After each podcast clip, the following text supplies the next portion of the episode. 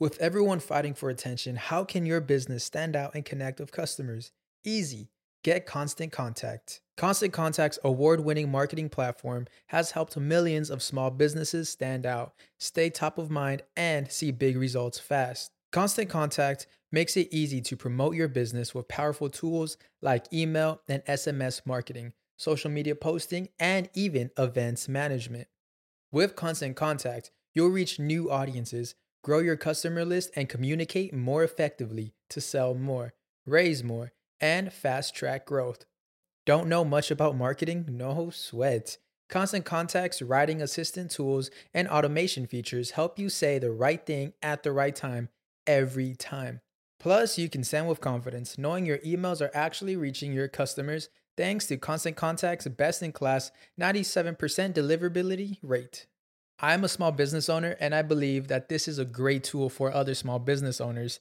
In small businesses, you need to create a team. And if you're starting by yourself, Constant Contact can be the team that you need. Tackle any challenge with Constant Contact's expert live customer support. Plus, everything's backed by the 30 day money back guarantee. So get going and start growing your business today with a free trial at constantcontact.com. Just go to constantcontact.com right now. Constant Contact, helping the small stand tall. ConstantContact.com. Sonoro.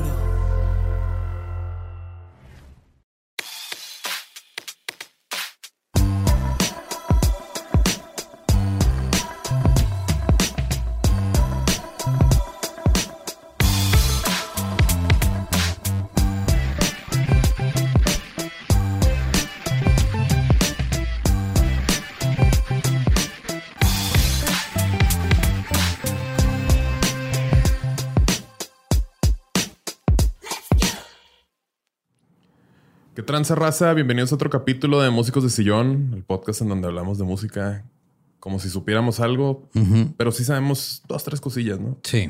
o sea, como si fuéramos expertos. Como si fuéramos expertos en el tema. Aquí estamos otro día, mi compañero Lolo, Dexter. No, no. lo sigo no te sale, güey. No, no. Se escucha raro, güey, viniendo de ti. no se escucha no Ajá. natural. Simón, pues este, cualquiera de los dos. ¿Cómo estás, Dexter? Estoy bien. ¿Tú? Chido. Todo bien. Está un poco insolado, pero bien. Ya, ya nos ha acostumbrado. El a- desierto. No, güey, ya te fuiste a vivir a México, ya no sabes lo que es el calor. Sí, no, güey. Quesadillas con queso, airecito. Este, el, el sol ya, ya, ya. Cada vez este me quita más energía. Pero todo bien, aquí andamos. Preparé un guion chido que ya habíamos hablado de él en uno de los lives, pero pues vamos a comentarlo a detalle, grabado Ok, bien sí, para man. la gente que no En- nos ajá. escuchaba en aquellos entonces. En los inicios de la anterior pandemia. 1900, ah, no, 43. 43, la peste. La peste bubónica. ¿Sí fue el 43? No. ¿verdad? No, Fue o sea, mucho antes, ¿no? pues, Sí. No, eso más bien como tiempos de la Segunda Guerra Mundial. sí. Ok, se siente, se siente. Pues al igual que tú, eh, yo fui un niño en los noventas y como buen niño de los noventas, las caricaturas, la música fueron parte muy importante de mi formación. Este, las tortugas ninja, los motorratones de Marte, los Mighty Morphin Power Rangers que digo no eran Ajá, no eran caricaturas, pero era ca- caricaturesco el asunto. caricaturesco, era Pero, o sea, el güey que llegó a una sala de juntas y dijo, quiero hacer una caricatura, güey. Son ratones, sí, son de Marte. Andan en moto. andan en moto. Y lo- Y ¿y le- ¿Cómo se va a llamar? Motorratones de Marte. Y luego le dijeron, arre. Está más difícil de pronunciar ese nombre en inglés. ¿eh? Biker, biker, Biker Mice from, from Mars. Mars. Biker Biker, Mice Mice from from Mars. Mars. Sí, sí, está como La era de las, de las criaturas antropomórficas Simón. Que todos estaban mamados y, y tenían vehículos y vehículos. Y para poder que- juguetes. tenían algún tipo de fast food de su preferencia. Porque la- las Ajá. tortugas era pizza, ¿no? Los, los este, tiburones del, as- del asfalto eran hamburguesas, me acuerdo. Sí, cierto. Y los motorratones no me acuerdo si tenían algo ahí. No, no me acuerdo. Motoqueso. sí, me acuerdo mucho en, la- en el tiburones del asfalto de que, ¿qué van a querer? ¿Pizza y lo que? ¿Qué somos? ¿Tortugas? Queremos hamburguesas. Pero bueno, este, todas estas series, caricaturas animadas, no animadas, aunque pues la idea es la misma, siempre como que fue ahí metiendo el Inception en mí de un grupo de güeyes con algún tipo de superpoder o alguna habilidad importante que en conjunto pues, hacen cosas inimaginables, imparables. Entonces, la Liga de la Justicia, los Avengers. La Liga de la Justicia, ¿te acuerdas que estaban? O sea, pasó como varias etapas y había una etapa muy rara, güey, que, bueno, veía las repeticiones que salían unos gemelos que se convertían en cosas bien innecesarias. Ah, Simón. Pero, ¿eran la liga o eran los super amigos? Los super amigos. Son cosas diferentes. Es que no me acuerdo si eran diferentes o no, güey, pero. Pero estaba, Batman, estaba Flash, así lo. Yo me voy a convertir en un hielo. gracias. ahí venimos, vamos a salvar el mundo. Si quieres que espérate, ponte. Métete a esa hielera. ahí venimos. Y aquí nos esperas. Y pues superpoderes. eran los super friends, pero no Super amigos. Super grupos. Ajá. qué intro. Nadie se lo esperaba. Bueno, nadie que no leyera el, el título. El título, ajá. Que nada más le puso play sin pensar. Este. Y pues la idea de tener una banda de música siempre me llamó la atención. Pero la primera vez que escuché un grupo de música formado por varios artistas de otros proyectos musicales ya exitosos, pues fue algo así como, no manches, güey. Este, este pedo sí, pues es más, literal como cuando estás viendo los Avengers y de repente empiezan a abrirse los portales y llegan todo el mundo, güey. ah, lo, eh, güey, esa rola me gusta. Y lo, ese güey yo lo he visto en, en aquella banda, güey, acá, güey. Cuando Capitán América dice, ¿están listos para rockear? y, agarra una guitarra eléctrica, en vez de un martillo.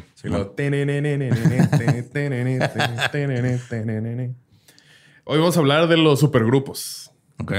Pero para hablar de los supergrupos, pues tenemos que definir qué es un supergrupo. Un grupo con superpoderes. Con superpoderes. La neta. Así, un grupo muy grande. Supergrupo, güey. Así como si hubiera puros menis en una banda, o sea, como muy grande. No, esa banda es bien grande, güey. Pero por físicamente, no tan, no por el éxito. Te imaginé así, con muchos clones como en la película de Critters, que son así como que se hacen bola, güey. Pero todos tocando un instrumento, güey. Con un guitarrón acá. eh. Un supergrupo no es como las coaliciones por México de los partidos políticos. Nada más quiero dejar bien claro. Mamadas. Eso es una super mamada. Este, se juntan ahí todos a ver si les cae un huesillo o algo. Eso no es un supergrupo. Si usted pensaba que un supergrupo era una coalición, por favor. Está escuchando el podcast equivocado. Este, termina de escuchar este podcast y luego ya vaya a. Va a buscar. Ajá, sí, necesitamos las reproducciones de todos modos. Coaliciones de sillón. eh, un grupo es una banda que está, un supergrupo es una banda que está formada por músicos los cuales ya cuentan con una carrera musical exitosa. No significa que sean famosos, pero es que, ya... ya tenían su banda, tenían varios años acá y luego ya como que los invitaron a otro proyecto, otro proyecto con otro vato igual de, pues, brillante, ¿no? Acá. Eh, generalmente son más comunes en el rock y en el pop, pero también ha ocurrido en otros géneros. Ejemplo número uno, los tres tenores. Ajá. Que es este, este trío. Pavarotti, Bocelli y Domingo.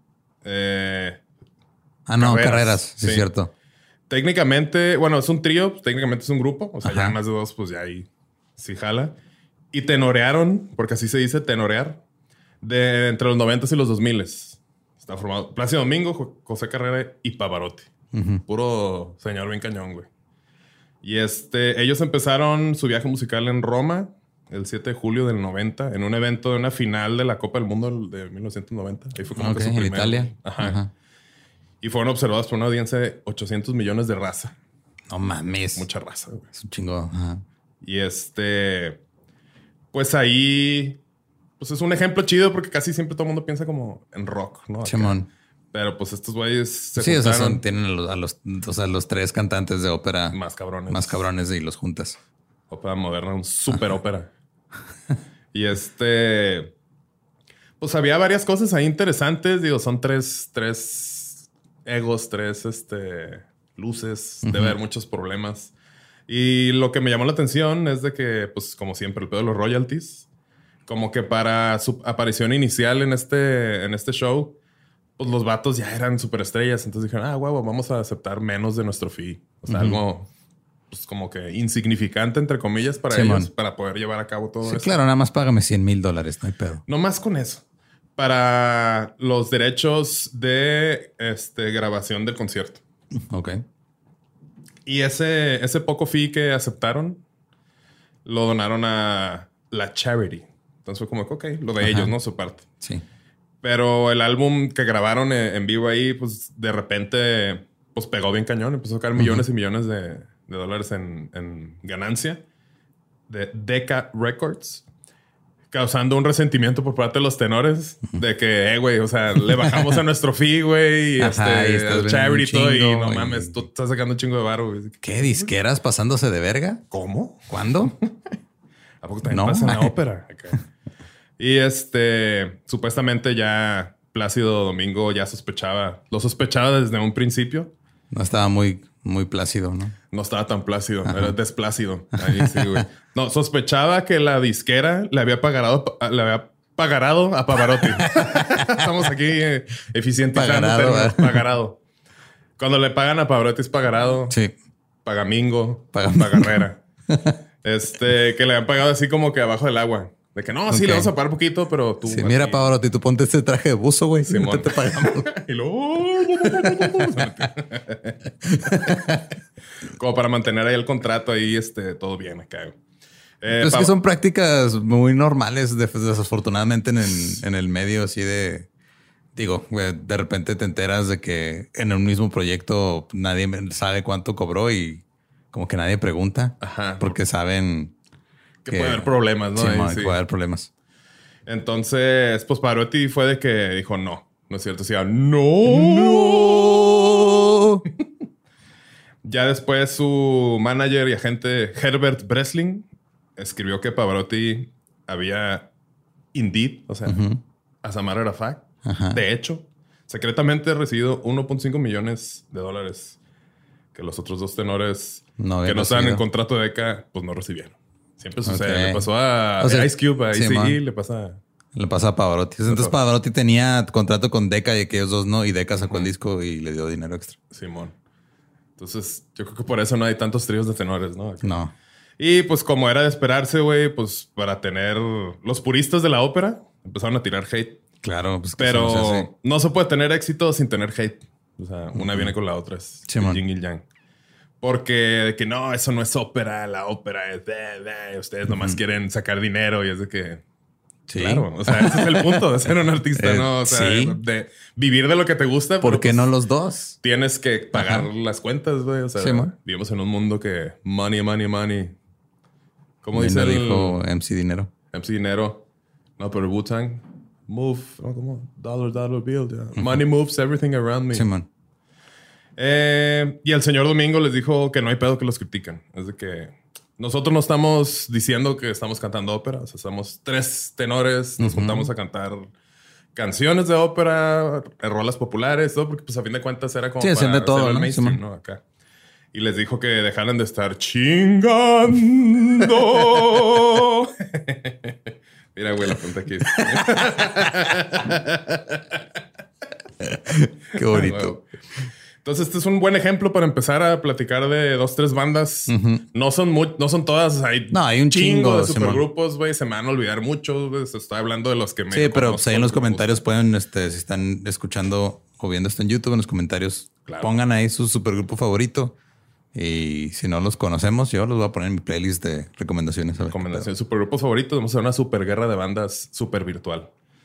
Eh, vámonos con la crema y nata del rock. Uf, Con Cream. yeah, Vamos a ver Cream y luego Nada. nada. Nada. Cream, la mayoría de las personas que disfrutan del rock and roll, pues deben de haber escuchado una o dos rolitas de Cream, aunque no conozcan el nombre. Este, para los fans de That 70 Show, pues ahí hay varias rolitas. Esta banda es una banda inglesa que se formó en Londres en 1966. Sus miembros consistían en nada más y nada menos. Creo que nada más conozco uno de aquí, güey, pero pues Jack Bruce. Ajá. Bajista escocés, escritor de rolitas, este, compositor. Él tocaba en una banda que se llamaba The Graham Bond Organization. Ok. Ahí empezó él su, su carrera como músico. Una banda que por ahí del inicio de los 60s, que era como cuando el R&B británico estaba como rifando. No es el R&B que conocemos ahorita, así de sexy acá. No, O sea, era, era diferente. Ajá, más como Sí, no, soul, más como que no, no me imagino R&B británico siendo sexy, güey. Hello. What?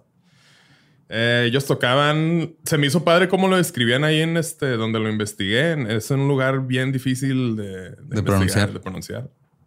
Eh, tocaban rhythm and blues, pero como hardcore. O sea, como más este, agresivo. Simón, ok.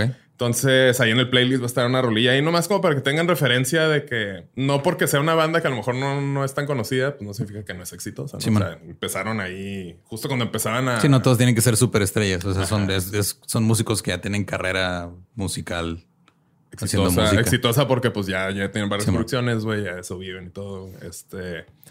Y este güey era el bajista, güey. Eh, ahí en esa banda de Graham Bone Connection también estaba Ginger Baker, o como lo conocen en español, el panadero pelirrojo. este... Ya, es que está todo el mundo riéndose. Ja, ja, ja. Entonces ya les doy Hay que darles tiempo para que respiren y Sí, respiren. regresen. Yo sí. sé que fue muy hilarante ese chiste. Este, ¿Ya listos? Ok. Eh, era un baterista y compositor inglés, vocalista ocasionalmente. Y el, su trabajo en 60s y 70s le dio el apodo como del baterista pelirrojo. Ujú. No, no se crean. Otro chiste. Ríense. Eh, él era, fue como el primer super baterista del rock. el primer- Era el Josh Freeze de su época. de su época. Simón. De Rock First Superstar Drummer. Ok. También tocaba él con Jack ahí en este TGBO. Ya se me olvidó cómo era. De Graham Bond Organization. La organización del señor Bond. Ajá. Graham Bond. Y en otra que se llama Blues Incorporated. Y el tercer este, integrante de esta banda es el señor Eric Clapton, que pues él, yo creo que es el super miembro. Así, El manos lentas. El manos lentas. Eh, este vato, pues un vato muy cabrón. Yo creo que tú conoces más de él que yo. Tú eres más fan de ese tipo de música, pero pues aún así conozco. Eh, es un super güey. Sí, Super está güey, muy cabrón. Super músico. Uno de los guitarristas más cabrones del rock por el éxito que tuvo y por lo que aportó y lo que moldeó a la, a la música. Y luego lo hizo llorar Jimi Hendrix. ¿Qué le dijo? No, no, no le dijo nada, güey. Nomás lo vio tocar. Así cuando Jimi Hendrix fue a Inglaterra. Ah, sí. eh, Eric Clapton vio a Jimi Hendrix. Y dijo, ¿para qué, qué estoy haciendo, güey? Sí. Nunca voy a ser como Jimi Hendrix. Y se fue a... Sí, se fue llorando. Es el segundo en la lista de Rolling Stones de los 100 mejores guitarristas de todos los tiempos. Primero es Jimi Jimi Hendrix. Hendrix. lo hizo llorar. Y también en la lista de Gibson, que Simón. es los de los top 50. Ujú. Ahí fue el cuarto. Ok. Desconozco cuáles son los otros tres porque no es un Yo sí lo pongo en el top 10, pero a mí en lo personal sí me gustan algunas de sus rolas, pero no me gusta tanto su voz, güey. Ok. O sea, cuando canta y todo, como que digo, ah, o sea, pues Dedícate a la guitarra. podría No cantar cantar. alguien más. Canta bien, Ok. pero no se me hace que ¿Como yo? No. O mejor. es de las pocas personas que estuvo ahí, güey. La- Yo no canto, pero aquí mi amigo Dexter estuvo ahí presente en una ocasión que grabé una canción Simón. yo cantando. ¿Todo bien? Todo normal. Ajá. no lo volvería a hacer. Ajá, Pero mira, tú puedes- eres mejor bajista. Sí, mejor bajista. Este señor, o sea, estuvo en varios supergroups, no sé, güey, pero en el 63 se incorporó a los Yardbirds. Simón. Este- Que, que también está lleno de gente bien vergas. Vamos a hablar un poco de ellos, no tanto este, de esa banda, pero sí también una de los de las bandas muy chidas. Este vato reemplazó al guitarrista fundador Top Topham. Y luego cuando lo reemplazó se cambió el nombre a Subtom, Sub Topham, porque ya no era el top. No, ya era ajá, el sub. El sub, subtom. El señor Clapton no le, como que no le satisfacía mucho el nuevo rumbo que tenía esta banda. O sea, porque Yardbirds, ahorita ahí traigo dos tres cosillas, ya, ya habían, ya empezaron como banda y luego el- este güey que los fundó, pues lo sacaron, entró el señor Clapton. Pero como que ya empezaron a darle un, un giro como más pop ahí en esa época en la que estaba el señor Clapton y no le gustó y este no le satisfacía tanto este rumbo y se salió en el 65. Tocó con otros güeyes y después ya en el 66 formó este trío también, supergroup, que es Cream. Cream. Este, estos tres güeyes, eh, la roli- de las rolitas creo que todo el mundo va a conocer la de Sunshine of Your Love y White Room. Simón. Este, Sí, son las dos más ¿Te representativas. gustaría cantar y o tararear No. Sunshine of Your Love? No, estamos bien, para eso está el playlist. es la de... Ah, ¿No? No, está bien. White Room. In a white room. ¿No? Bueno. Se intentó, señores. No. No siempre se puede. Después de Yardbirds, que se salió de esta etapa que dijo, ah, está muy pop, me voy a salir, voy a hacer otra banda, güey, que se iba a llamar The New Yardbirds. Este.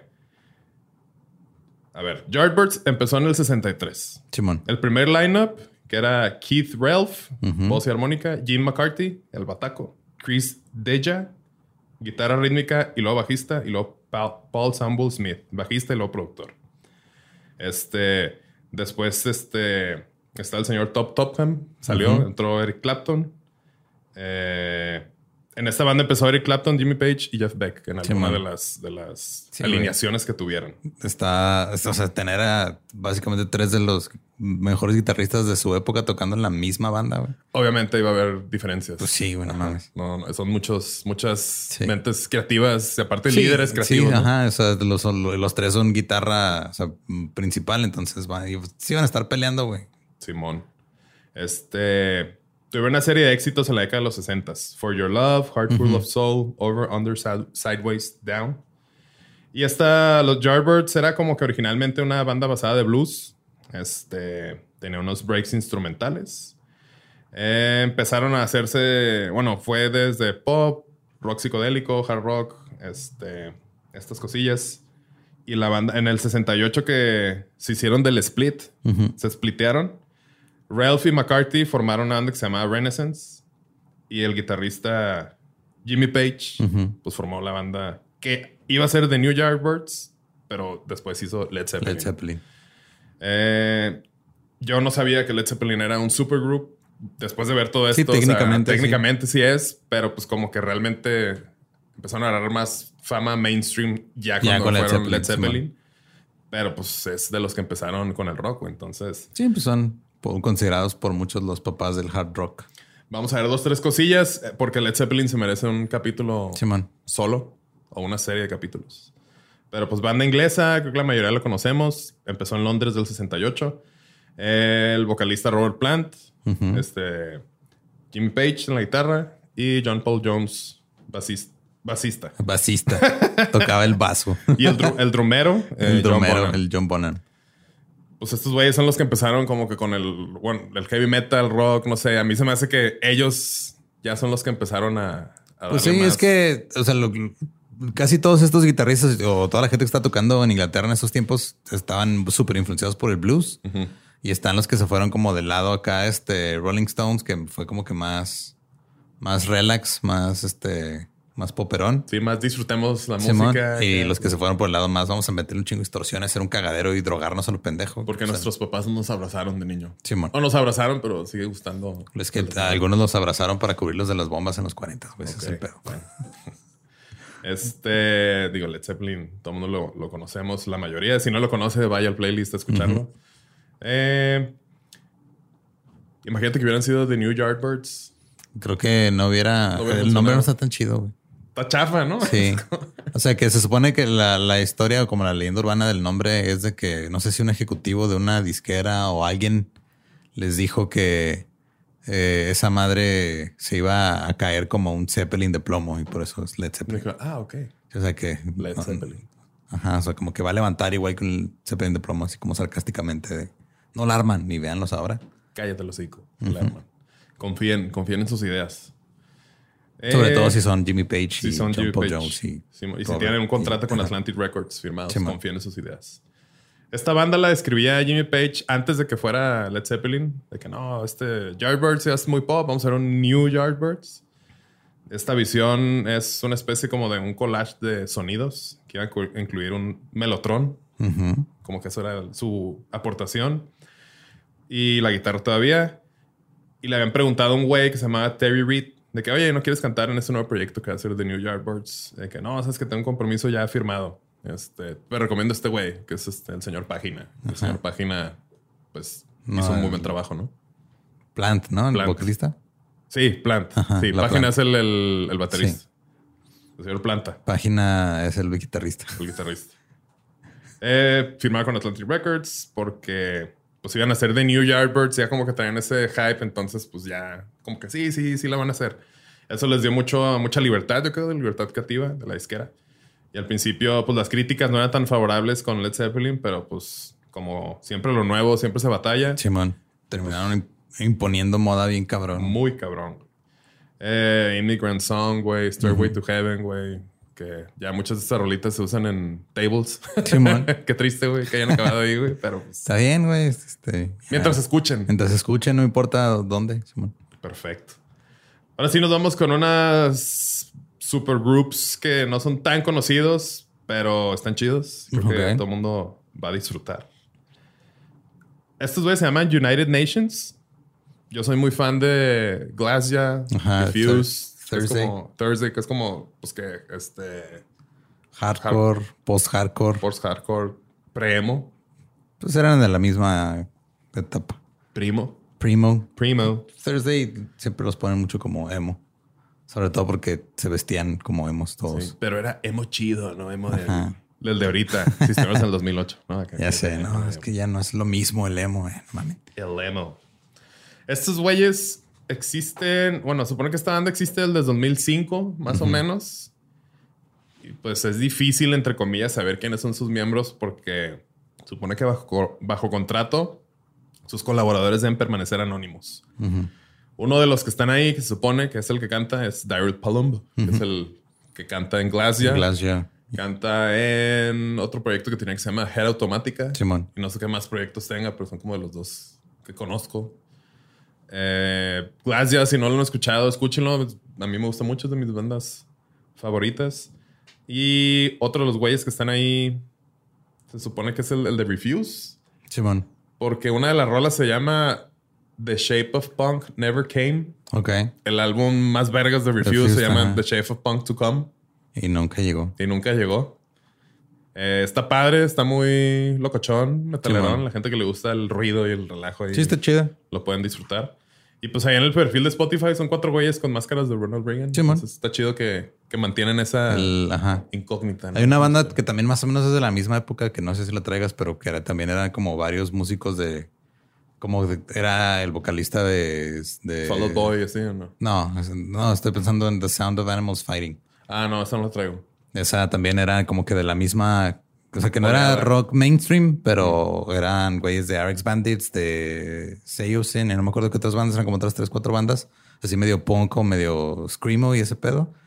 Y ese también estaba chido también, pero todos traían máscaras de animales. Ok.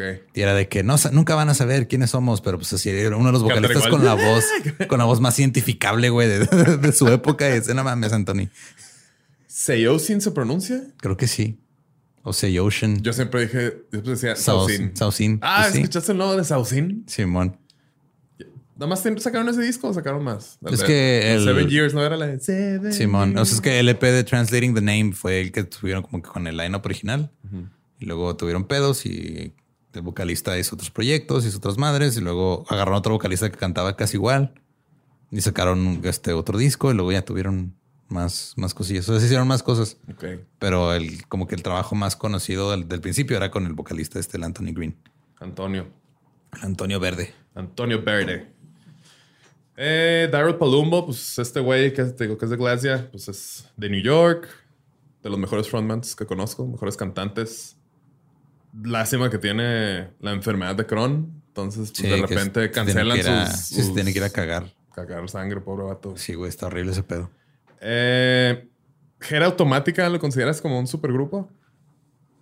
Mm, no es más como un side project. Pues sí. Pues eran. ¿Cómo se llamaba el productor? se me olvida. Era Dan the Automator, Simón. Ah, ok, Simón. Y el ajá, y este Daryl. El Daryl. Glacia es como rock así, pero no tan pesado, pero sí pesado, pero bonito. Y Gera Automática, pues es como más pop, Simón. punk, no sé, güey. Está, Está chido. Tiene como hooks muy, muy catchies. Eh, otra banda también así, más o menos del estilo, Dead Cross. Son del sur de California. Y esta banda está formada por el guitarrista Michael Crane, que es de Retox. Es como un supergrupo underground. Ok. Porque son bandas que creo que casi nadie va a conocer. Ajá. Pero yo me acuerdo mucho que es de lo que cuando empecé a tocar era lo que, lo que más me gustaba. The Locust. ¿Se The Locust, sí. Sí, esos güeyes también, vergas. Este, el que canta ahí es este. No, el bajista es Justin Pearson. Este vato también tiene, también canta. Simón. Sí, es el que canta. Tiene un chingo de proyectos ese güey. Está, está muy cool. The Locust, Redux, eh, Dave Lombardo, baterista de Slayer y Fantomas. Fantomas. Mike Patton. Ese güey creo que lo conoce. También es otro súper individuo, güey. Ese güey ha hecho demasiadas cosas. Se te hace que es, o sea, comparándolo como que con la época y con lo que ha hecho, está, igual o más cabrón que Eric Clapton, como que en lo suyo. Ah, pues yo digo que más o menos al nivel. Pues Es que digo, es una escena completamente diferente. Este güey pasa de Faith No More a todos los que hizo después a Dillinger Escape Plan y bandas acá de. Pero Dillinger Escape Plan invitaron para un, este, para, un álbum. Un disco, Simón. Ese álbum está. Está bien vergas todo, sí, eh, sí, pues este güey es Fate No More, Mr. Bungle, Fantomas, Tomahawk, People Tom. Y luego los conciertos que tiene él solo, como con una orquesta así como de 30 personas. Y luego Sí, hace un chingo de cosas bien locas y, o sea, no, nunca ha llegado como que una fama muy, muy mainstream. Ajá. Uh, lo más cerca que, que estuvo fue con Faith No More, ¿no? Que fue donde tuvo como que un éxito más así de tipo MTV y todo. Sí, que a veces sí lo escucha la gente. ah, Simón. Sí, pero como que siento que entre los fans así de del rock un poquito menos mainstream y los críticos, Mike Patton siempre todo el mundo lo ha adorado, güey. Simón. Tiene también un... Una vez colaboró con Björk, ¿no? No sé, eso no Creo que no, lo leí me dijeron, no he escuchado ese disco, pero. Este, el señor Patón. Eh, y Dead Cross está chido, le vamos a poner unas rolillas ahí también. Este, Pearson y Lombardo habían trabajado con Ross Robinson como músicos de sesión. Ross Robinson, vamos a hablar de él en, el, en un capítulo próximo. no, no, no, no, no, no, digas, cuál. Sí, no, no digas, no digas, sorpresa. Este vato, pues es el que casi, casi el padrino del del new metal. Sí. Eh, eran músicos de sesión de este güey. Para los que no sepan que es un músico de sesión, no es lo mismo que un músico de sillón. No, porque esos güeyes envidian de la música, pero. Y sí, sí saben mucha técnica. o sea, el productor es de que, ah, ok, tengo esta banda, le vamos a hacer estos arreglos. Y tiene allá su bajista, su guitarrista. Sí, literal les pagan por sesión que van al estudio. Pero son de que, ah, mira, quiero que hagas esto, Simón, una toma. Simón. Así. Sí, como decía hace rato de George Freeze, el baterista de chingos de bandas. De chingos de bandas. Se dieron cuenta que los dos habían trabajado en el mismo demo, en el cual este también había participado Crane, que es el guitarrista de, Dead Cross, Michael Crane.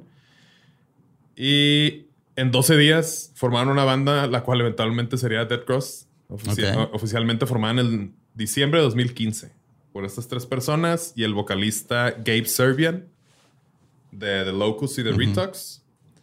Este sacaron una rola que se llama We'll Sleep When They're Dead.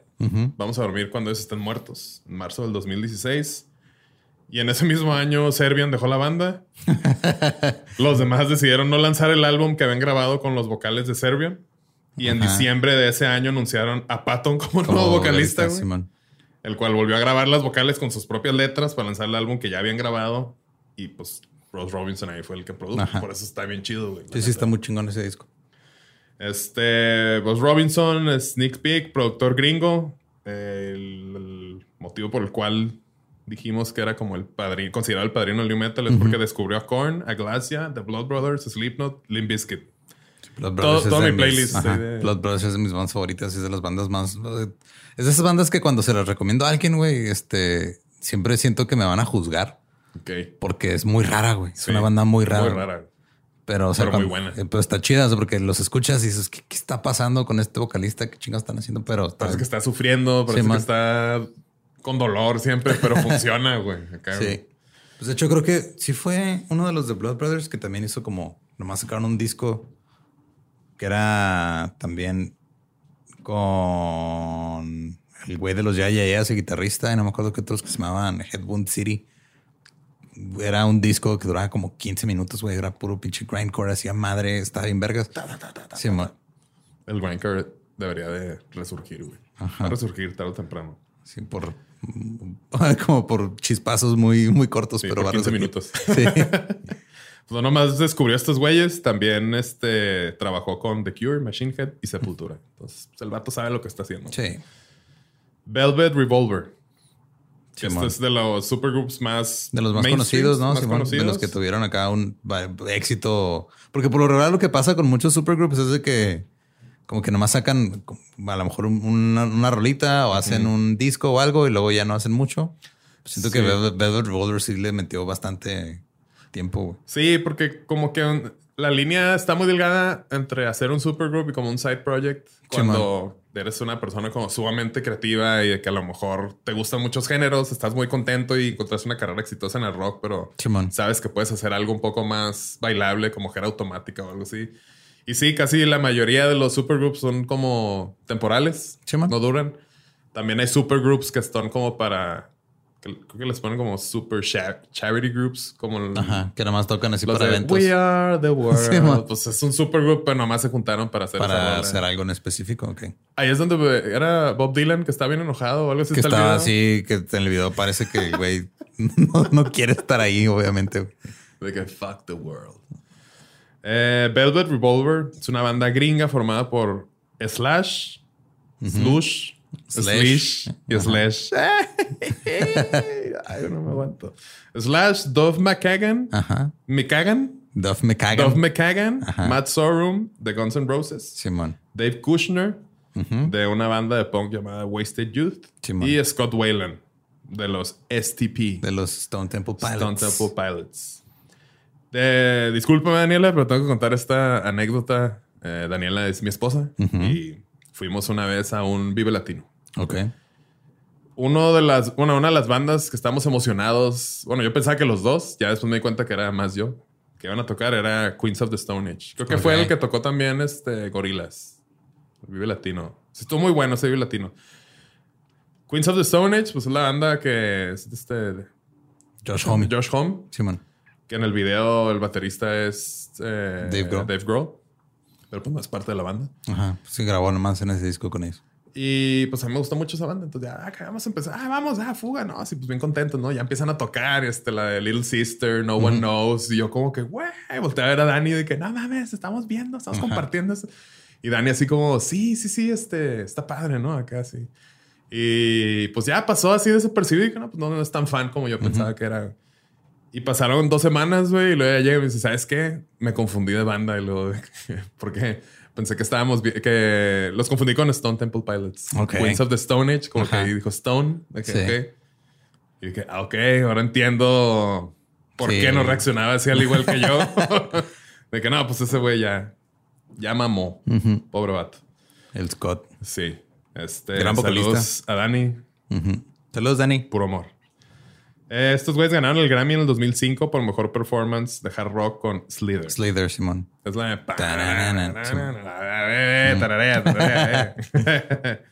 En el 2008, Scott dejó la banda para volver con STP. Simón. La banda le pidió paro a su disquera para que les dieran chance de ser libres de tomar su proceso creativo para tratar de reemplazar a Scott, pero pues valió madre. Valió verga. Se juntaron para un show benéfico en el 2012 y en el 2015 pues, Scott falleció. Los miembros de Guns N' Roses volvieron a ser Guns N' Roses. Simón. sí, pues, pues eran Matt y Duff, ¿no? Y, Matt y, el Slash. Simón. Sí, Duff era el bajista, creo. Duff, Matt y Slash. Sí, Matt era. esos tres eran de, Guns N' Roses. De que. Sí, creo que Matt ha sido como el cuarto baterista de Guns N' Roses, una madre así. Y pues bueno, Velvet Revolver vivió lo que tenía que vivir. Simón. También eso sí, es que Slash también es mucho de. Porque curiosamente, o sea, ese proyecto estaba, no, no está liderado por Scott, era liderado por Slash, güey. Como que él fue el que armó todo el pedo y él tiene también sus otros proyectos que de repente saca. Y ha sacado también discos de solista. Tenía otra banda que se llamaba Slash's Snake Pit, creo, que también era. Ok. Y como que eh, ha hecho muchas cosas así de músico invitado y todo. O sea, yo de morro confundía a Slash. Bueno, más bien pensaba que Slash y Buckethead eran la misma persona. Nomás que a veces se ponía máscara. a veces se ponía. No, es que el, pedo fue cuando reemplazaron un rato en Guns N' Roses a Slash con Buckethead. Sí. Ok, entonces no, no, no está tan loca esa. No, no. O sea, sí, sí hay esta razón para la confusión. Ah, tenía miedo, güey, que ya estaba perdiéndolo. Tenía miedo de que nada más me lo pasara diciendo pendejadas y chistes malos. No, todo bien. Qué bueno. Este no sé si es considerado supergroup o no, pero pues aquí está. yo escribí el guion. Entonces, si les pelan. gusta, Sí. pues chido. Si no, pues también chido. Audio Slave. Simón. Yo sí digo que sí. O sea, Sí, porque era es Rage Against the Machine con otro vocalista, pero de todos modos el sonido era, era diferente, güey. O sea, no tenía nada que ver banda, con, con Rage. De Los Ángeles, California. Esta banda estuvo activa del 2001 al 2007. Ujú. Este supergrupo estuvo formado por los miembros de Ratum, Rage Ratum. Against the Machine, el señor Tom Morello, el señor Tim Comfort. Brad Wilk, este, y Chris Cornell de Soundgarden. Simón. Siempre trato de sacarlos a la plática porque, pues, digo, Rage es de mis bandas favoritas. La neta, creo que no tienen ningún disco malo. A lo mejor hay discos que están más Son chidos que otros, sí. pero Ajá. todos los discos Aparte, están chidos. yo también considero que Tim y Brad son el mejor, este, la mejor sección rítmica del rock. Pelada, güey. Sí, güey. Y está en cura. Este Tim es el bajista, ¿eh? Simón. Simón. Este vato, pues digo, yo también soy bajista y lo sigo desde hace rato. Todo el rig que trae, todos los pedales, como toca, o sea, está bien mamado del dedo, güey. Es como que ¡pam! casi se oye así una Simón. un poder. Y también en el rato que estaban separados, ya después de esto que, que no estaban haciendo, pues antes de Prophets of Rage, me Simón. acuerdo que sacó un proyectillo del solista. Bien culero, güey, culero, tototote, güey, así, güey, como medio electrónico. De que, híjole, güey, porque el vato, pues, sube, eh, sube videos tocando y pues Ajá. de que lo invitan a conferencias, porque es muy buen bajista, güey. Pero pues nomás, güey, o sea, es muy buen bajista Y y, ya, hasta ahí. pues, ahí te das cuenta de que, pues, está bien intentar otras cosas, güey. Ajá. Pueden pues, estar no culeras, güey, pero pues las intentó, güey. Ni pedo. Pero sí concuerdo ahí contigo. O sea, no creo que haya otro dúo de baterista bajista tan Sí. afianzados. Igual tan y si hay, no lo conozco, pero no de los- creo que haya otro dúo. pero están muy cabrones esos dos, güey. Muy, muy cabrones. O sea, porque digo, Tom es un guitarrista muy, muy chingón y hace muchas cosas como que muy innovadoras y le saca sonidos a la guitarra que a veces ni, ni uno pensaría que le podrían salir con Simón. pedales y efectos y un chingo de cosas que hace.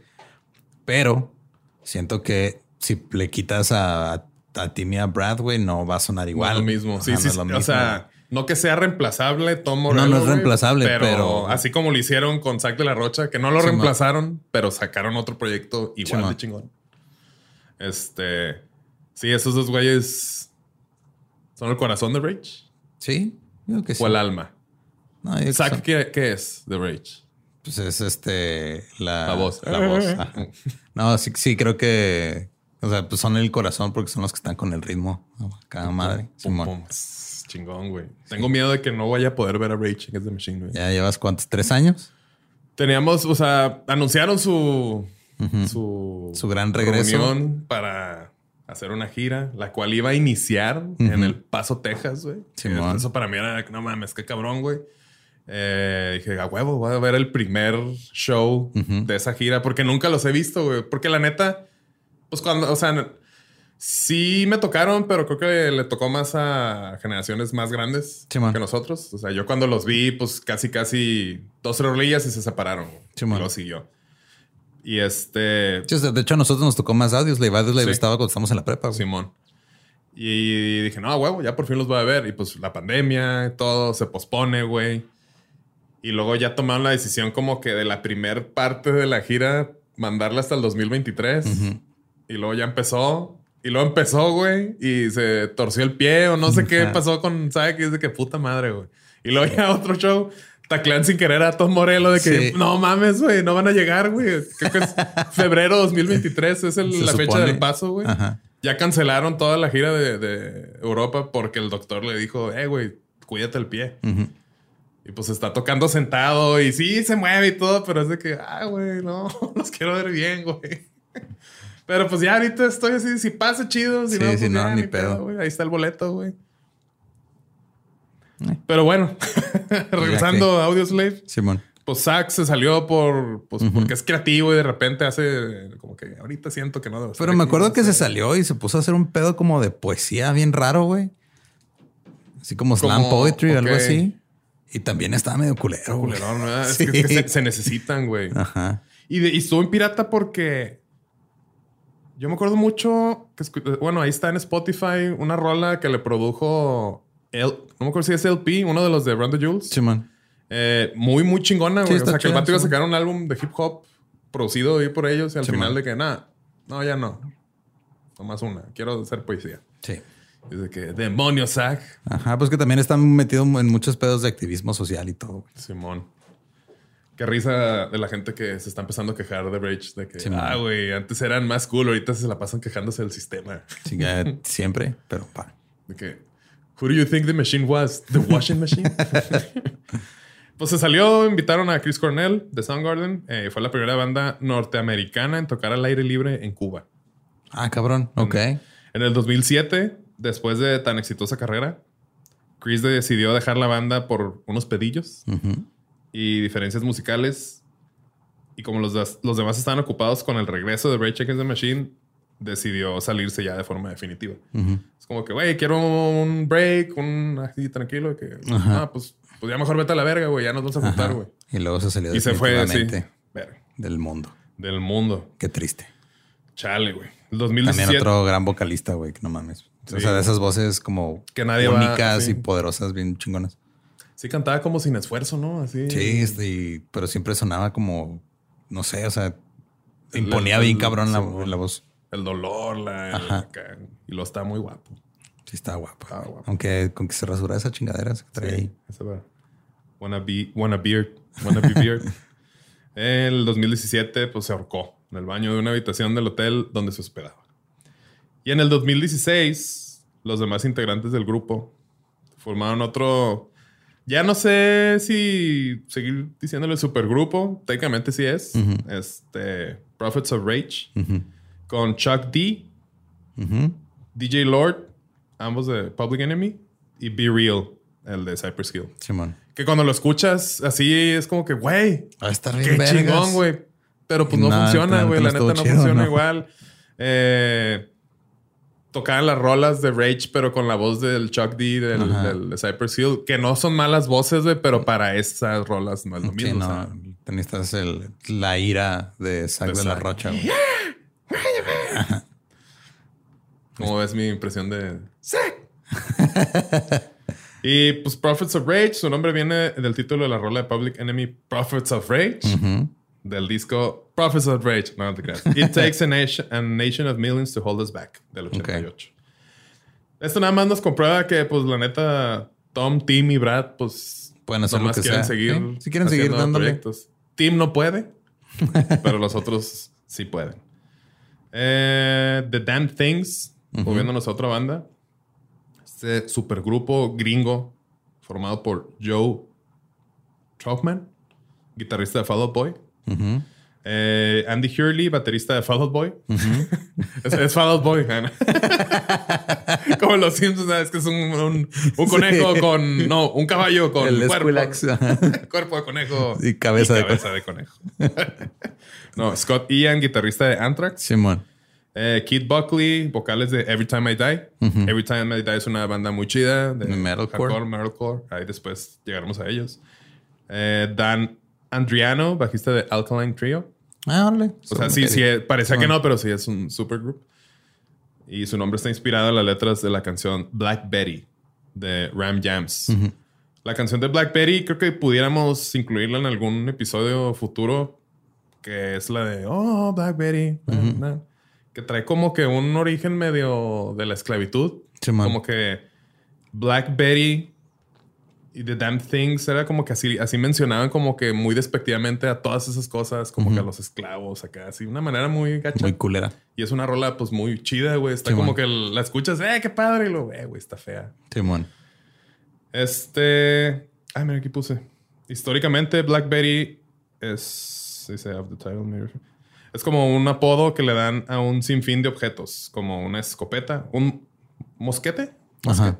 Sí, Unas mosquete. escopetas, prescopeta. Ajá. Una prescopeta, una botella de whisky, un látigo o una, este, un vagón que trae a gente a la penitenciaría. Uh-oh. The Damn Things. Y pensé que había buscado más de ellos, pero no, nomás No, están ahí. Nunca los escuché, sí sabía de su existencia, pero no me llamaron Es tanta que la atención. eso fue con ellos como que, ah, Sí. Simón. ¿Cuál ¿Y rola tocan? No sé. Fue como Good, Bad and Ugly, ¿no? Que era El de, el de The Clash y este, el de Gorilas y no me acuerdo quién más. Good, Bad and the Ugly. Y también De- ¿Algo de Queen? ¿No tenía que ver Good Bad and the Queen? ¿O esa es otra cosa? Good Bad and the Queen. No. No, Good creo Bad que- and the Ugly, sí, que era Damon Albarn, ¿no? Sí. Que también, o sea, sacaron un disco, hubo un chingo de hype, tocaron festivales y todo y Ya. no estuvo tan bueno. O sea, estuvo bien, pero creo que fue demasiado hype. Que siento que es lo que pasa con los supergrupos a veces, que Simón. el hype se los come bien cabrón. Sí, porque no, no porque ya tuvieron un éxito con su carrera, pues significa que lo van a poder aplicar. O sea, hay como que casos muy aislados. O Simón. tiene que ser un güey que sea muy cabrón, güey. Un Eric Clapton, un Mike Patton. Sí, pues hay, un, hay uno... Deja que tuvieran un hijo. Eric Patton sería música. Se pedorraría así como que en fa mayor sostenido, güey. Una madre así bien, bien bonito, güey. Pa, pa, pa, pam. O sea, Hay una, hay una banda que a mí me gusta mucho, pero está curioso porque pues, técnicamente son un supergrupo, pero son de covers. Me First and the Gimme Gimmes. Matute. Ah, Mono moderato. moderato. Moderute. Me First and the Gimme Gimmes, que es este, el guitarrista de los Foo Fighters. Ok. Eh, creo que el baterista de Lagwagon es un güey de NoFX. O sea, es como, como casi puros de bandas punk, pero nada más se juntan a tocar covers punk. Sí, eso es para un- divertirse. ajá, un disco cada 6, 7 años y está bien vergas. Ok. Está chido. Pues sí. Sí, man. Este. Me acordé porque pues, son más o menos de la escena de los Damn Things. Simón. Esas malditas cosas. Simón. The Power Station eh, lo tenía ahí en mi lista para escuchar. No lo he escuchado, pero se me hizo muy interesante. No nos tocó. Supergrupo gringo inglés de los ochentas, formado en Nueva York y en Londres. mamá. Ay, Un güey. supergrupo cosmopolita. Formado por el cantante Robert Palmer.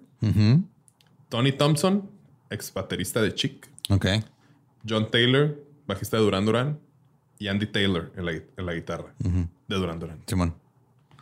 Y en el 83, el Eran Dura- Duran 1 y Duran 2. Duran 1, Duran 2. En el 83, el Duran Duran's Charity Concert at Villa Park del 83 se realizó para una caridad del Reino Unido y como ellos eran muy fans de Robert Palmer, Robert Palmer, Palmer. Simón. es una palabra anglosajona difícil para los hispanohablantes, ¿no? Robert, Robert Palmer. Robert Palmer. Siempre que intento decir la línea de Fight Club, la de His name, is Robert Palmer. Paulson. Paulson. Robert Paulson. Era el Beto, güey. El, El Beto, Beto, Paulson. Beto. Palmas. ¿El güero Palma? No. No. Lo invitaron a participar. Entonces, después del tercer álbum de Duran Duran, los miembros de la banda se tomaron un descanso y de ahí salió esta banda. Eh, Arcadia, que según. No, Arcadia. ah. Arcadia, creo que era otra banda. Ok. Sí, eran los güeyes, pero nada más sacaron un disco. Bueno, con esta banda quisieron experimentar ritmos más rockeros y funkies, porque pues Duran Duran es más como pop, ¿no? Entonces, vamos a meterle un poco más de, de rock. Empezaron como de puro cotorreo para tirarle paro a la cantante Bebe Bull, o Bibi Bull, que quería hacer un cover de la rola Get It On de T-Rex. Ok. Get it on. Buena canción. Canta conmigo, güey. Los Taylor no estaban que no están relacionados. Querían alejarse del synth pop al que estaban acostumbrados para poder hacer algo más tirándole como a Led Zeppelin. Ok. Ya, de The New Yardbirds a Led Zeppelin ya está Duran Duran. Duran Duran. Sí. La participación de uno de sus ídolos de Chic le dio ese sabor funky a su sonido porque pues Chic trae el funk ahí en, en la sangre. Y se supone que el proyecto iba a ser un disco en donde cada rola le iba a grabar un cantante diferente. Parecido como... Bueno, no es Supergroup, es como Super Project, el de Robot, de Sí. Dave Grohl. Que pues es lo que hizo. O sea, ¿no? él hizo toda la música y eh, que esta la va a cantar este güey, esta la va a cantar este güey. Estaba chido ese disco. Ese disco lo escuché ahí contigo cuando Simón. conseguías Música. música. Vamos a dejarlo Claro. Ajá. Ay, ya, ya he confesado ese crimen aquí así. como No, 10 güey, veces. no, no confieses aquí, no. Este. mm, Ok, sí, iba a ser un cantante diferente y se iban a llamar Big Brother. Dentro de los posibles cantantes para colaborar estaban Mick Jagger y Billy Idol. Pero cuando invitaron a Ro- Robert Palmer, Rare Palmer. Cuando invitaron al Beto a grabar la rola Communication, el güey se dio cuenta que estaba grabando un cover de la rola de T-Rex. Entonces les pidió chance para grabar. De que, "Eh, güey, me gusta esa rola, güey. Yo quiero grabar, güey. Tienen chance, güey. Y luego, no, no, güey. Luego, sí, mira, get it on. Ah, no, Simón. Get it on. Ujú. Pero o sea, get it on. Get it on. Porque pues se canta el Beto. Y pues ahí decidieron que mejor él se quedara como el vocalista principal y el único vocalista del proyecto. Ok. Entonces T-Rex los unió. Nice. Otra banda que está, está curioso es Chicken Foot. Está formada en el 2008 y es un supergrupo que está formado por Sammy Hagar, que es ex Van Halen. Sí, ya desde ahí me perdiste. Yo, yo no tampoco, o sea, soy fan, pero se me hizo chido, no, güey. sí, no, no sé, por, o sea, Van Halen en general está bien. O sea, no soy fan, pero Si fueras fan, serías Fan Halen, ajá. pero no. Pero no, o sea, como que David, o sea, Sammy Hagar algo hace que me cae mal, Entonces eres Sammy ajá. Hater. Simón. Ok. Y el David Lee Roth, este, me cae menos mal, pero tampoco me cae bien. Entonces no. Entonces, no, güey, o sea, ya. Sí, yo es Desde ahí como- no lo hubiera escuchado. Ya tiene a Sammy Hagar, ah, pues que haga lo que quiera. Eh, Sammy Hagar y Michael Anthony, también ex Van Halen, como que, que sálganse de Van Halen, vamos a hacer nuestra propia banda. ¿Cómo se llama? Nat Van Halen, sí. Chicken Foot. José Satriani El José Satriani, claro. eh, y Chad Smith Ay, órale. El de los Red Hot. de los eh, RHCP, de Ajá. los Red Hot Chili Peppers. O doble de Will Ferrell, Sí, como man. lo conocen la gente. Debido a la chamba de Chad, Kenny Aronoff, que este es un muscle musician, que es como una especie de. No músico de sesión, son de estos músicos que necesitan. Es como pues músico en vivo. Sí, man. Ajá. Que por ahí había un documental, por eso lo puse Muscle Musician, que es de los Muscle Musicians, como de. Que como que sin ellos no sería igual la banda, pero no tienen. O sea, como que no son tan conocidos porque nada más es para ir al en vivo. O sea, no son parte de la banda. Está, está bien vergas ese, ese pedo. Es como un músico de sesión Ajá, en vivo. en vivo, Simón. Que son diferentes aptitudes Sí. que se tienen que tener. Sí, una cosa es tener la técnica para que en el estudio suene bien vergas. Perfecto. que- Ajá, y otra cosa es que tengas presencia, que seas cool acá. Este, este vato se añadió al grupo en el 2011 como baterista suplente en los tours. Porque pues Chad tiene su, su, su, su su chamba banda, con los sí. Chili Peppers. Su, chamba con su banda en la que es bien rockstar. de que, eh, güey, no puedo tocar hoy. Tocas tú de que, Simón, tutupá. Ya se iba. Ajá. En el 2016 dijeron que iba a estar cabrón que sigan juntos por los horarios de todos. Ajá. Porque, pues, está muy cabrón. Y pues, ya. Dijeron, no, ¿sabes qué? Sammy Hagar, este, ya nos vemos. Y luego hicieron más su banda Chicken. Simón, Chicken Food. Tienen dos álbums y se llaman así porque es como un símbolo de paz. O sea, el símbolo de paz es como Así se llama, Chicken ajá, Food. Simón. O sea, parece un Chicken Food. Ok. Por eso. Ah. Si nos llamamos paz, no, no, no. No, no. estamos aquí. Güey, Chicken Food, parece Chicken Food. Bueno, está bien. Eran tres güeyes cuando empezaron la banda: Hager, Smith y Anthony. Entonces, como es paz, tres. Eran tres. Chicken Food. Wow. Y tenemos un fun fact que casi casi nomás por eso decidí incluirlos en este episodio. Eh, la banda se formó en Cabo San Lucas. Qué verga. Wow.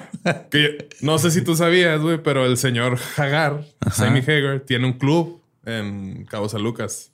Mm. Se llama Cabo Wabo. Wow. Wow. Voy a escuchar el nombre, no sabía que era de ese güey. Cabo Wabo es de Sammy Hagar. Y es Ah, así pues como, pues, un señor Frogs. O sea, Ajá. y pues ahí tenían un escenario y todo. Ahí se pusieron a que tocar. De mucho que iban a, a vacacionar y ahí a Cabo, porque Let's go to Cabo. Let's go to Cabo. O sea, Cabo es como muy gringo Sí, en man. esa zona. Y pues ahí se formó Chicken Food en Cabo Wabo. Para todos los cabo sanluquenses que nos Ajá. están escuchando, Los caberos. Cabo Wabo. Eh, Temple of the Dog.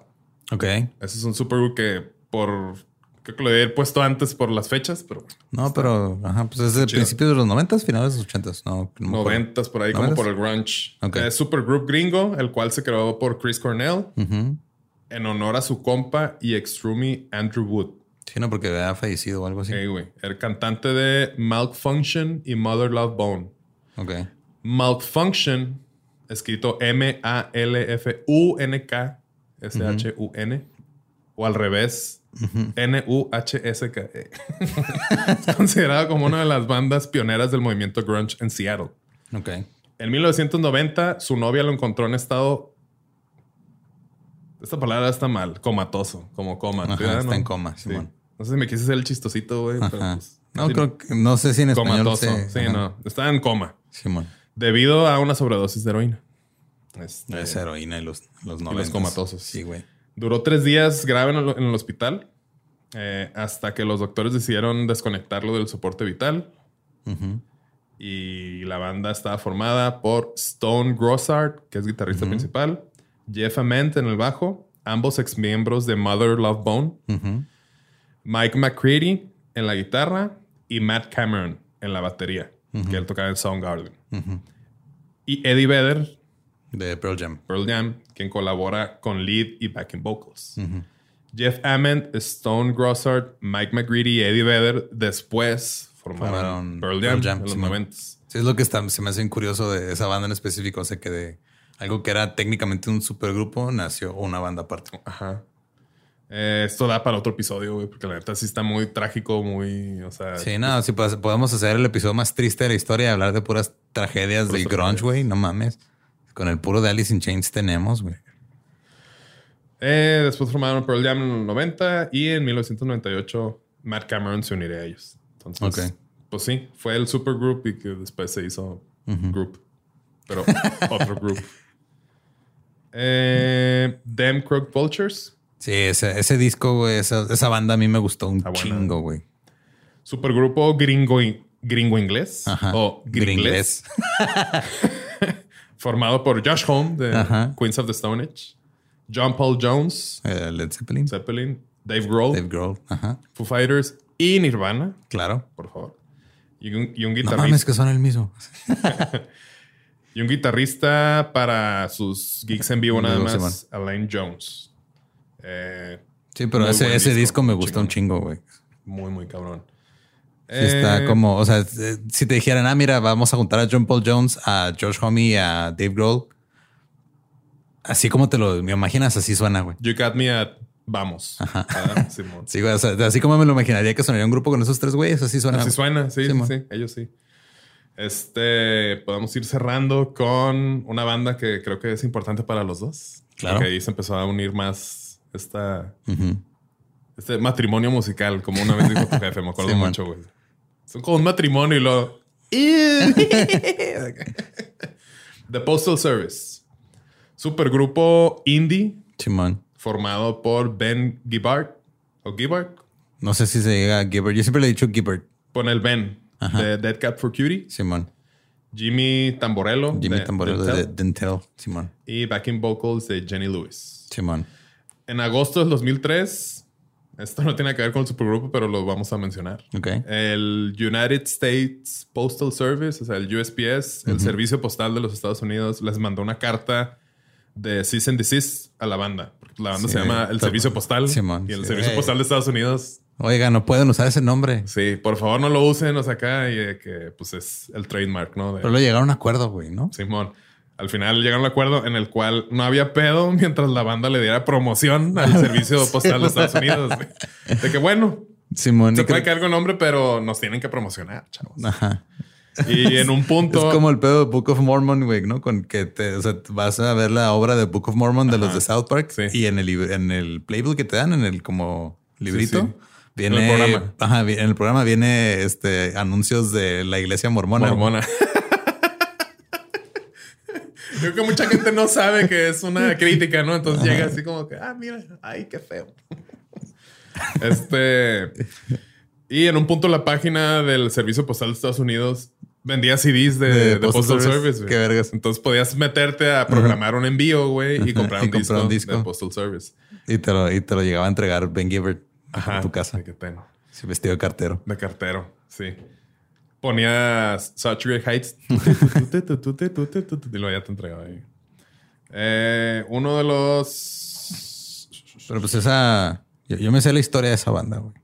Casi de memoria. A ver, compártenos. Es que. Un ratito. Sí, o sea, este Jimmy Tamborello tiene su proyecto que es Dental, que es, electrónica, pero no es así como rave ni nada. Es como medio chill, medio ambient. Y de repente hace colaboraciones. Dental Washington. Ajá. Y una vez, este, después de grabar Training Day, una vez hizo una colaboración que se llama This is the Dream of Evan and Chan y era una rola, güey, en la que cantaba Ben Gibbard. Y después de que grabaron esa rola, como que se empezaron a mandar así literal por el servicio postal eh, CDs demos, güey, las ajá. pistas y empezaban, o sea, grababan unas cosas Ben, otras cosas Jimmy. Y luego reclutaron a otra vocalista y a Jenny Lewis de Rilo Kiley. La otra vocalista no me acuerdo cómo se llama, güey. Pero ya este, cuando estaban grabando, pues también está Jenny Lewis. Cuando le dicen, oye, que si quieres cantar algunas rolas aquí, y ella así, pues, era súper fan de Death Cab, dijo a huevo. Arre. Y ya se juntaron y nomás sacaron un disco y luego hicieron este, una gira y luego sacaron el disco como de 10 años de este disco y hicieron la misma gira, güey. ya, ¿verdad? Y creo que es todo lo que han hecho, güey. Esperando para los 20 años. Simón. Este. Creo que es un año que entra, ¿no? Pues sí. Muy buena banda, güey, la neta. Sí, Está güey, está bueno. Ajá, o sea, es, es de mis discos favoritos de, y, y está como... Y el de Fire, no, Fire, A Thousand Fireflies, algo así. Owl City, ¿es uno de estos güeyes también o no tiene No, Owl City se parece a Postal? Service. Un pero, chingo, ajá. Sí, yo, yo pensé que eran ellos. No, sí se parece el estilo. Los influenció. Sí, es que hubo varios proyectos musicales que salieron más o menos por esa época que tienen un estilo muy parecido a Postal Service, pero, Como con esos pero todos se la pelan.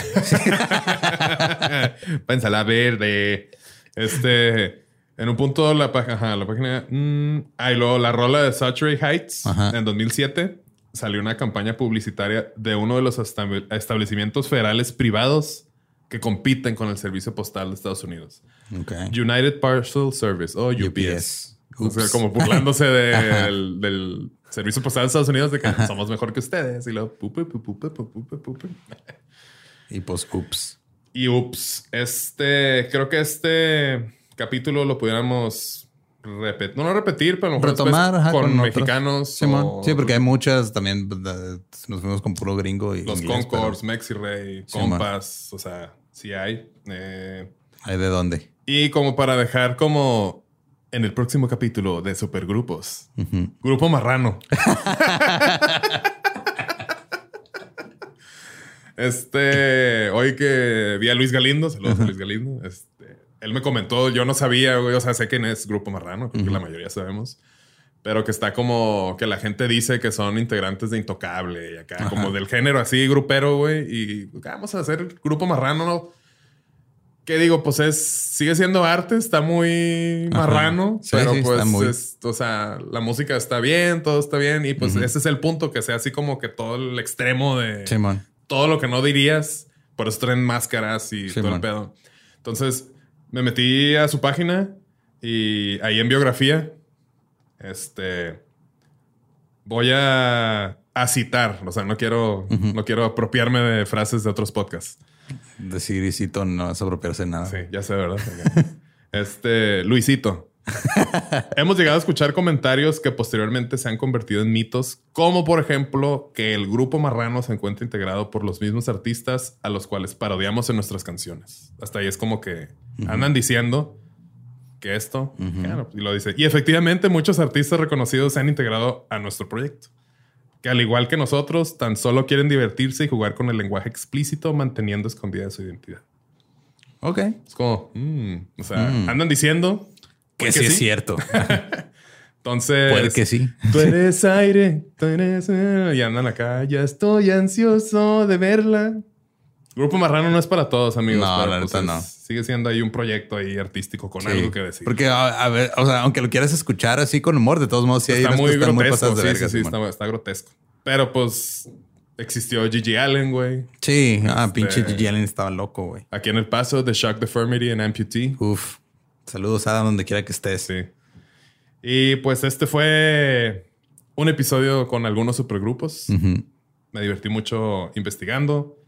Eh, a fin de cuentas, pues el músico siempre va a querer estar haciendo música con su banda, con otra banda, con Sí, proyectos. y como que hay un elemento de que siento yo que es de igual si no fueran famosos, o sea, digo, como pasó con Temple of the Dog, por ejemplo, que era una escena en específico, era en Seattle a principios de los noventas, estaba todo el movimiento del grunge a punto de tronar. Iban a colaborar, fueran famosos o no, güey. Simón. Porque es lo que pasa cuando juntas gente creativa en, un- algo que está así como a punto de bullir. O sea, y ya después que colaboran en, en otros términos, ya siendo famosos y todo, pues está chido para los que somos fans, pero siento que lo harían aunque no fueran conocidos, güey, porque pues es lo que pasa, güey. Simón. Es como aquí en Juárez que todas las bandas tienen el mismo baterista, creo. Simón. Eso no es un supergrupo, nomás es este. Hay como, hay como cuatro bateristas en Juárez, creo, y como cinco amplis debajo nada más. Y Y ahí andan por todos lados, güey. Y se colaboran y luego unos tocan con otros y así. Y eso es como que es, parte normal del proceso creativo. güey. Y de repente ese supergrupo o esa banda, güey, sale otra cosa, güey. Sí, está bien chido. Está, muy chingón. Pues nos pueden encontrar en las redes sociales como. ¿Cómo? como super músicos de sillón. Super músicos de sillón. A mí me encuentran como ningún Eduardo. Yo estoy como no soy Manuel. Muchas gracias por acompañarnos y nos escuchamos pronto. Hello, it is Ryan, and we could all use an extra bright spot in our day, couldn't we? Just to make up for things like sitting in traffic, doing the dishes, counting your steps, you know, all the mundane stuff. That is why I'm such a big fan of Chumba Casino. Chumba Casino has all your favorite social casino style games that you can play for free anytime, anywhere with daily bonuses. That should brighten your day a little. Actually, a lot. So sign up now at chumbacasino.com. That's chumbacasino.com. No purchase necessary. BGW. Void were prohibited by law. See terms and conditions 18 plus.